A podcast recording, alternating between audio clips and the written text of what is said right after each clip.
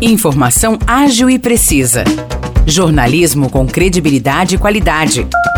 92 News. 92 News. O podcast do Jornal da 92.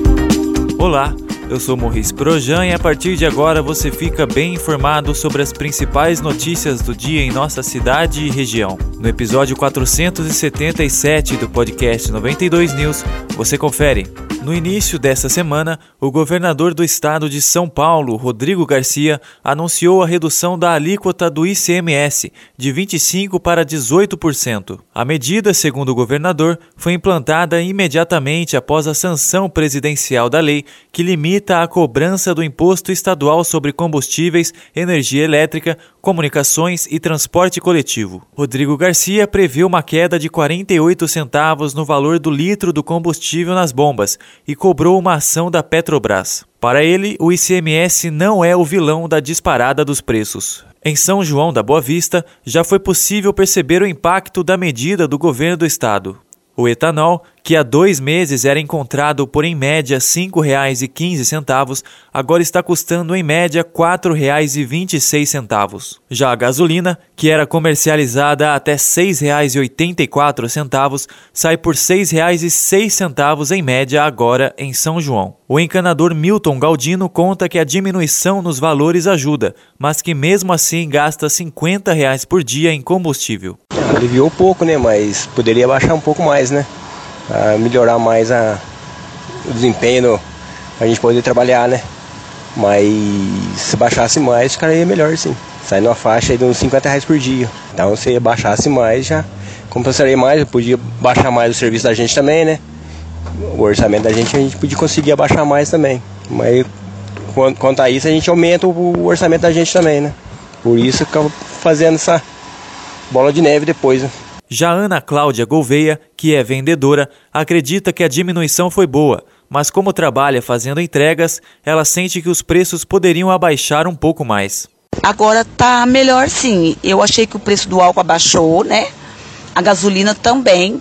Então tá dando sim. Agora tá dando pra é, normalizar mais as, as coisas, né? Eu achei que, que melhorou sim um pouco, mas é, precisa ainda baixar sim um, um pouco mais. Né? Ainda mais eu que é, mexo com vendas, né? entrego. Né? Então, assim, eu coloco muito né, combustível. Então, para mim, né, ainda precisa abaixar um pouco mais. A relação entre as empresas organizadoras da EAPIC 2022 não foi esclarecida pela Prefeitura de São João da Boa Vista. Conforme noticiamos no Jornal da 92, a festa neste ano será organizada pela Agência Rodeio, que venceu a licitação aberta pela administração municipal. No entanto, em entrevista concedida há cerca de duas semanas à nossa reportagem, o dono da empresa MP Produções Artísticas, Marcos Pacheco, disse que formou um consórcio com a agência Rodeio, que tem como proprietário o empresário Cláudio Ribeiro. Em relação de empresa, Cláudio da empresa Agência Rodeio, a minha MP Promoções, e pode existir uma, uma, um, um consórcio de empresas, né? Então, é, o Claudinho tem grande experiência aqui, a gente veio junto para cá para que realmente a gente some além da experiência da empresa dele e da minha também. A formação de um consórcio de empresas é permitida pelo edital da licitação da IAPIC. Entretanto, na ata da reunião que definiu a empresa vencedora do processo licitatório, não consta a existência desse consórcio.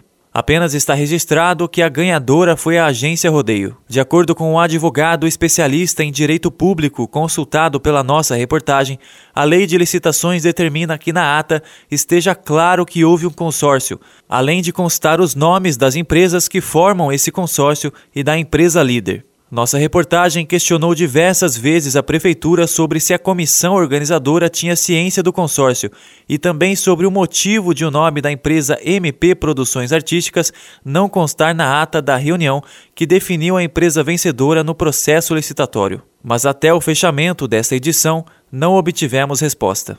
Nós ainda questionamos a prefeitura sobre o cumprimento dos prazos estipulados no cronograma. Ontem, por exemplo, foi o último dia que a empresa organizadora tinha para entregar o alvará de funcionamento do parque, a cópia de contratos junto a produtores de artistas e os contratos de aluguel de equipamentos. Nós solicitamos documentos que comprovassem o cumprimento dos prazos, mas até o fechamento dessa edição não obtivemos respostas. Os destaques de hoje ficam por aqui. Valeu e até o próximo episódio do nosso podcast.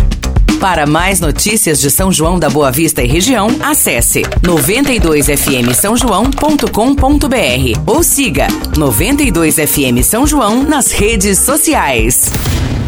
92